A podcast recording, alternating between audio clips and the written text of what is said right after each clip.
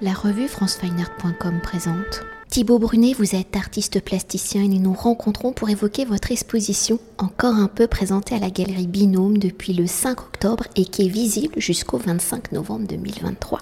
Alors, jouant du virtuel et du réel, vos œuvres sont à la frontière de différentes temporalités ou de la reproduction d'un réel par l'outil de la numérisation à la représentation d'une forme virtuelle représentant une réalité possible, la représentation de vos images joue de la porosité des matérialités, elles sont à la fois photographiques, picturales et sculpturales.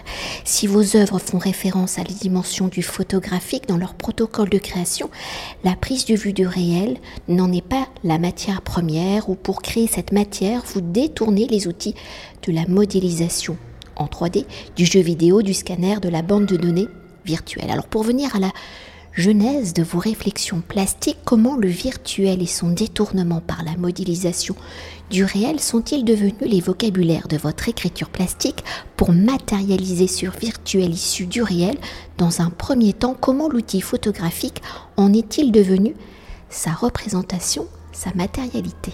La dernière fois, je parlais avec une commissaire d'expo que j'aime beaucoup, qui s'appelle Marion Zilio, qui me disait euh, ce truc-là, que pendant la Renaissance, on avait inventé la perspective, et que pendant les années 90, on avait inventé la PlayStation, et que les deux, les deux inventions avaient changé le, monde un peu de la même manière, notre manière de représenter les choses. Et donc moi, euh, effectivement, j'utilise la je me balade euh, à l'intérieur des univers virtuels, où je, virtualise, où je, où je, je, fais moi-même les, les, les, jeux vidéo, euh, parce que, euh, parce que je pense que c'est un monde à explorer qui est tout aussi pertinent de l'explorer. que le monde qu'on dit matériel, enfin que le monde qu'on dit réel. en fait, la, notre virtualité fait maintenant partie de nous, donc pourquoi ne pas la représenter? Voilà, ça répond ou pas? Vous répondez totalement à la question.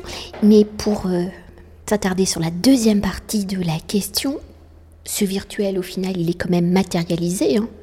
au début par l'outil photographique. Bah, je pense que c'est pas un choix. Euh, euh, moi, je, je, me suis intéressé à la photographie quand j'étais au Beaux-Arts. C'est le langage que j'ai choisi, non, que j'ai qui m'a choisi. Enfin, j'imagine que ça, ça s'est passé comme ça. C'est tout à fait, euh, c'est un hasard euh, de, je sais pas, de rencontre, euh, de, de, rupture, je sais pas quoi. Enfin, il se trouve que, il trouve que c'est devenu la photographie et en plus il y avait avec les outils actuels, il y avait aussi un moyen de mettre une ambiguïté dans, dans l'image qui, qui, me correspondait bien et qui m'allait bien. Et euh, en plus de ça, il y a une espèce de, distance avec le sujet qu'on représente en photographie qui, qui, elle aussi, me plaisait bien, à l'inverse de, par exemple, un médium comme la peinture où il y a quand même un espèce de rapport très direct. Là, c'est pas le cas. Il y, a, il y a des calques, il y a le calque de l'appareil, si jamais j'en utilisais un, mais là, bon, bah, on est sur le, on a le, calque de, l'ordinateur et puis de la programmation et puis de, toutes ces choses, euh, des, moyens compliqués que je peux utiliser pour euh, faire euh, mes images.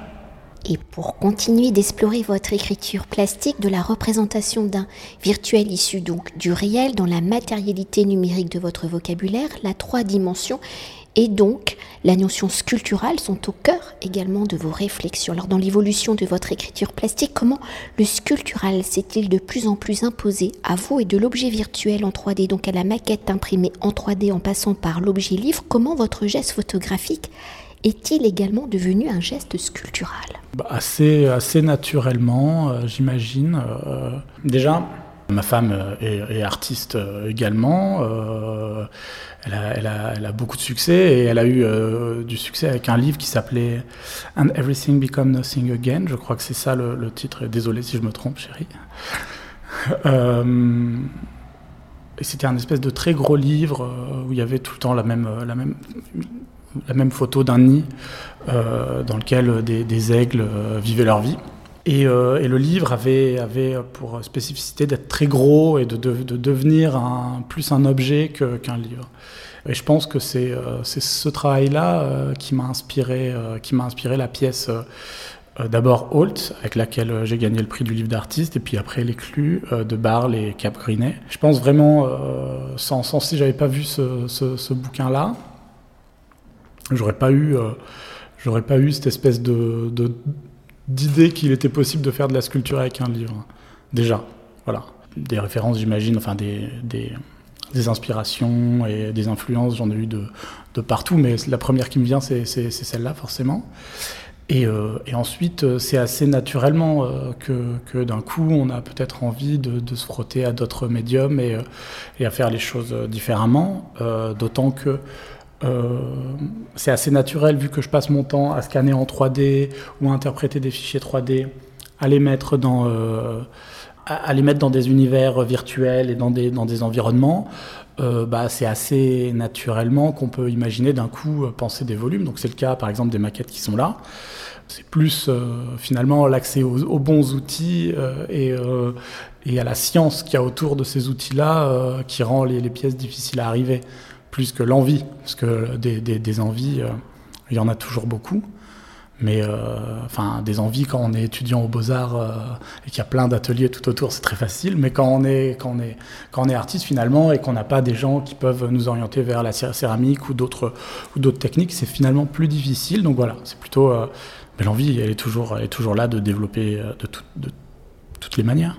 Pour poursuivre et toujours pour évoquer une autre dimension de votre travail, votre œuvre est une forme d'inventaire, hein, d'archives, ou ici dans le cadre de Encore un peu, vous avez collectionné, archivé des nuages, des stations de service, des falaises, mais on peut aussi évoquer hein, plus généralement le paysage, les ruines. Alors une collection de formes qui parle aussi de notre société contemporaine, de notre rapport au monde, à notre consommation d'énergie fossile, au rapport climatique, au conflit. Alors à travers les éléments issus du virtuel, par votre geste d'artiste, comment pensez-vous interroger le regardeur sur nos conditions de vie, l'évolution de notre société, de notre environnement, sur le questionnement d'une fin possible, etc.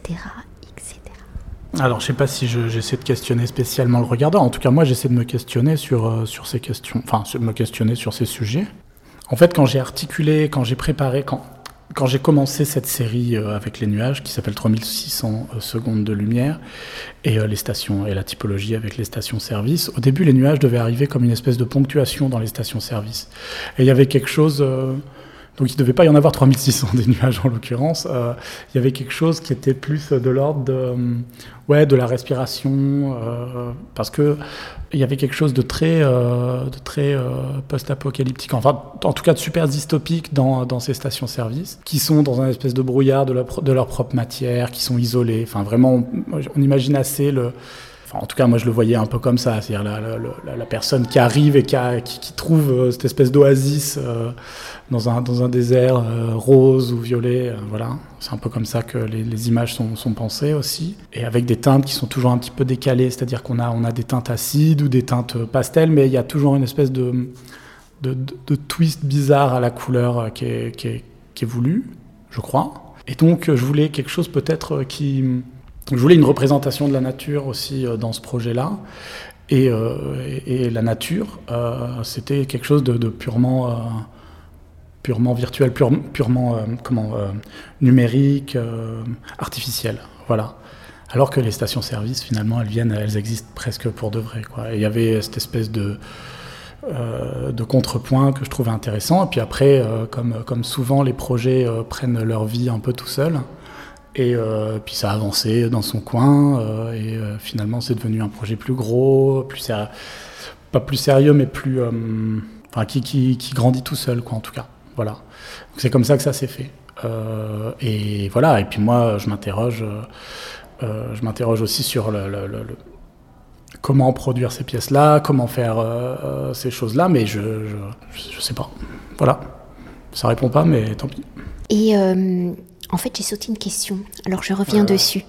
Et euh, où je disais donc si jusqu'à présent nous avons évoqué la dimension photographique et sculpturale de votre écriture plastique, une autre dimension intervient, c'est celle du pictural qui aborde à la fois un aspect esthétique et un rapport à l'histoire de l'art. Alors si la matérialité de vos œuvres est issue d'une représentation, d'une interprétation d'un objet virtuel pour matérialiser ce virtuel en réalité, comment la dimension picturale intervient-elle dans votre processus de création pour rendre ce virtuel réel Quelles sont les techniques picturales que vous détournez? Parce que là, je pense particulièrement justement à vos nuages et à cette dimension colorimétrique que vous avez euh, énoncée euh, précédemment.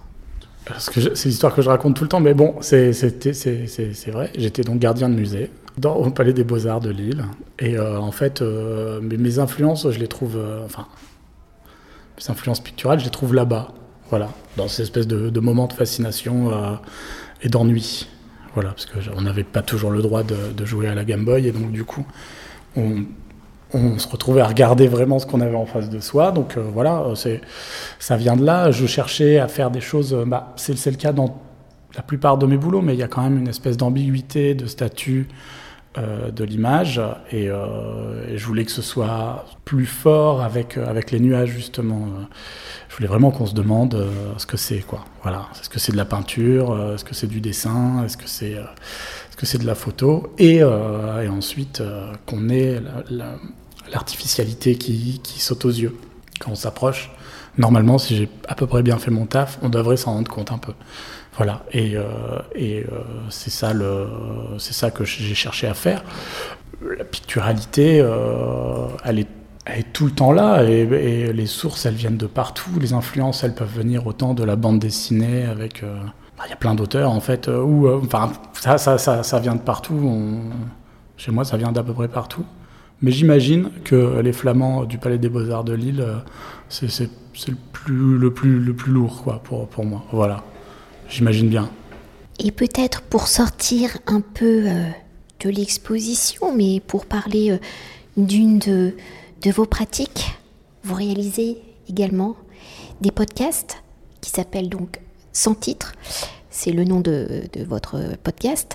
Et là où vous euh, faites intervenir les artistes pour parler justement de qu'est-ce que vraiment un artiste, de toutes les difficultés qu'il peut rencontrer, de comment il construit euh, économiquement aussi son œuvre. Alors est-ce que... Parce que moi, je n'aborde jamais cette dimension-là, mais comme vous êtes en plein dedans, je vous pose la même question. Comment c'est l'économie? Ouais. bah, C'est la précarité, comme tout le monde. Hein. Non, non, bah écoute, euh, du coup, moi, c'est vrai que c'est la question, c'est enfin, une des, on va dire, un des principaux axes. T'as écouté du coup? Oui. D'accord. C'est vrai que c'est l'axe principal. C'est vraiment des, des, artistes qui, se racontent qui galèrent. Et effectivement, bah, c'est pas simple. Alors, il y a des fois, c'est plus simple que d'autres. Euh, J'ai quand même la chance euh, d'avoir euh, d'avoir une super galeriste qui nous écoute en ce moment. Et, du coup, effectivement, grâce à elle, je gagne du fric. Et c'est quand même ma source principale de revenus, quand, il y en a en tout cas. Voilà, et puis à côté de ça, je suis prof. Et, euh, et je suis prof avec vraiment un, peu, un petit volume, c'est-à-dire que je, je, gagne principalement des sous euh, euh, grâce à la galerie. Après, j'ai une autre galerie en Suisse qui de temps en temps vend des choses aussi, donc ça aide. Mais, mais oui, c'est principalement avec, avec la galerie Binôme. Et et mon petit salaire de prof.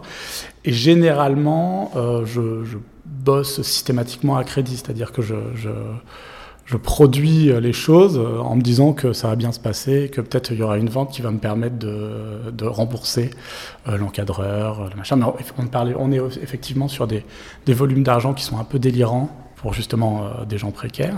Donc ça coûte très cher de, produire bien les choses et, euh, c'est compliqué de, de, financer ça. Euh, mon économie de production, c'est ça. Ça se passe comme ça. C'est compliqué. Peut-être euh, terminer sur un, point plus positif.